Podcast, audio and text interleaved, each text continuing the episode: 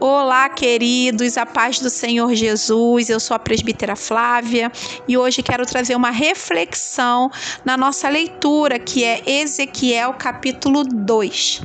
Ezequiel, meus amores, que em Jerusalém era sacerdote, agora na Babilônia vai ser chamado a ser profeta. Ezequiel está cativo com seu povo, já que não pode exercer o seu ofício sacerdotal, o Senhor lhe entrega uma nova missão. Às margens do rio Quebar, que era o lugar que o povo se reunia pra, para orar, Ezequiel começa a receber do Senhor visões. Ele vê os quatro seres viventes, ele vê a glória do Senhor. Sabe o que, que é isso? Antes de chamar Ezequiel para profetizar, o Senhor está encorajando Ezequiel, porque o Senhor não vai tirar Ezequiel do cativeiro.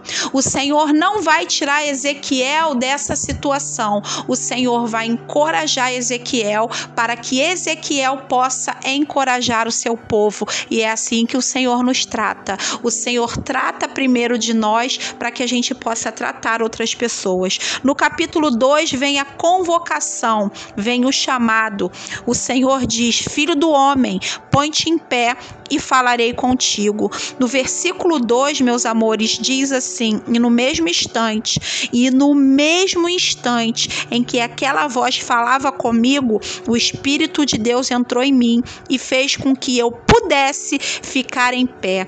Então prestei atenção às palavras daquele que comigo falava. Meus amores, sabe o que, que é isso? A ordem filho do homem, põe-te em pé, é do Senhor. Mas no mesmo instante que o Senhor diz a Ezequiel, fique de pé, no mesmo instante ele libera o Espírito Santo para que capacite Ezequiel a ficar de pé. No mesmo instante, o Espírito de Deus entra em Ezequiel para que Ezequiel seja capacitado a permanecer de pé diante da situação. Meus amores, não é fácil ficar diante do povo no cativeiro para pregar a palavra de Deus, somente com a ajuda do Espírito Santo. Não procure em você forças para ficar de pé.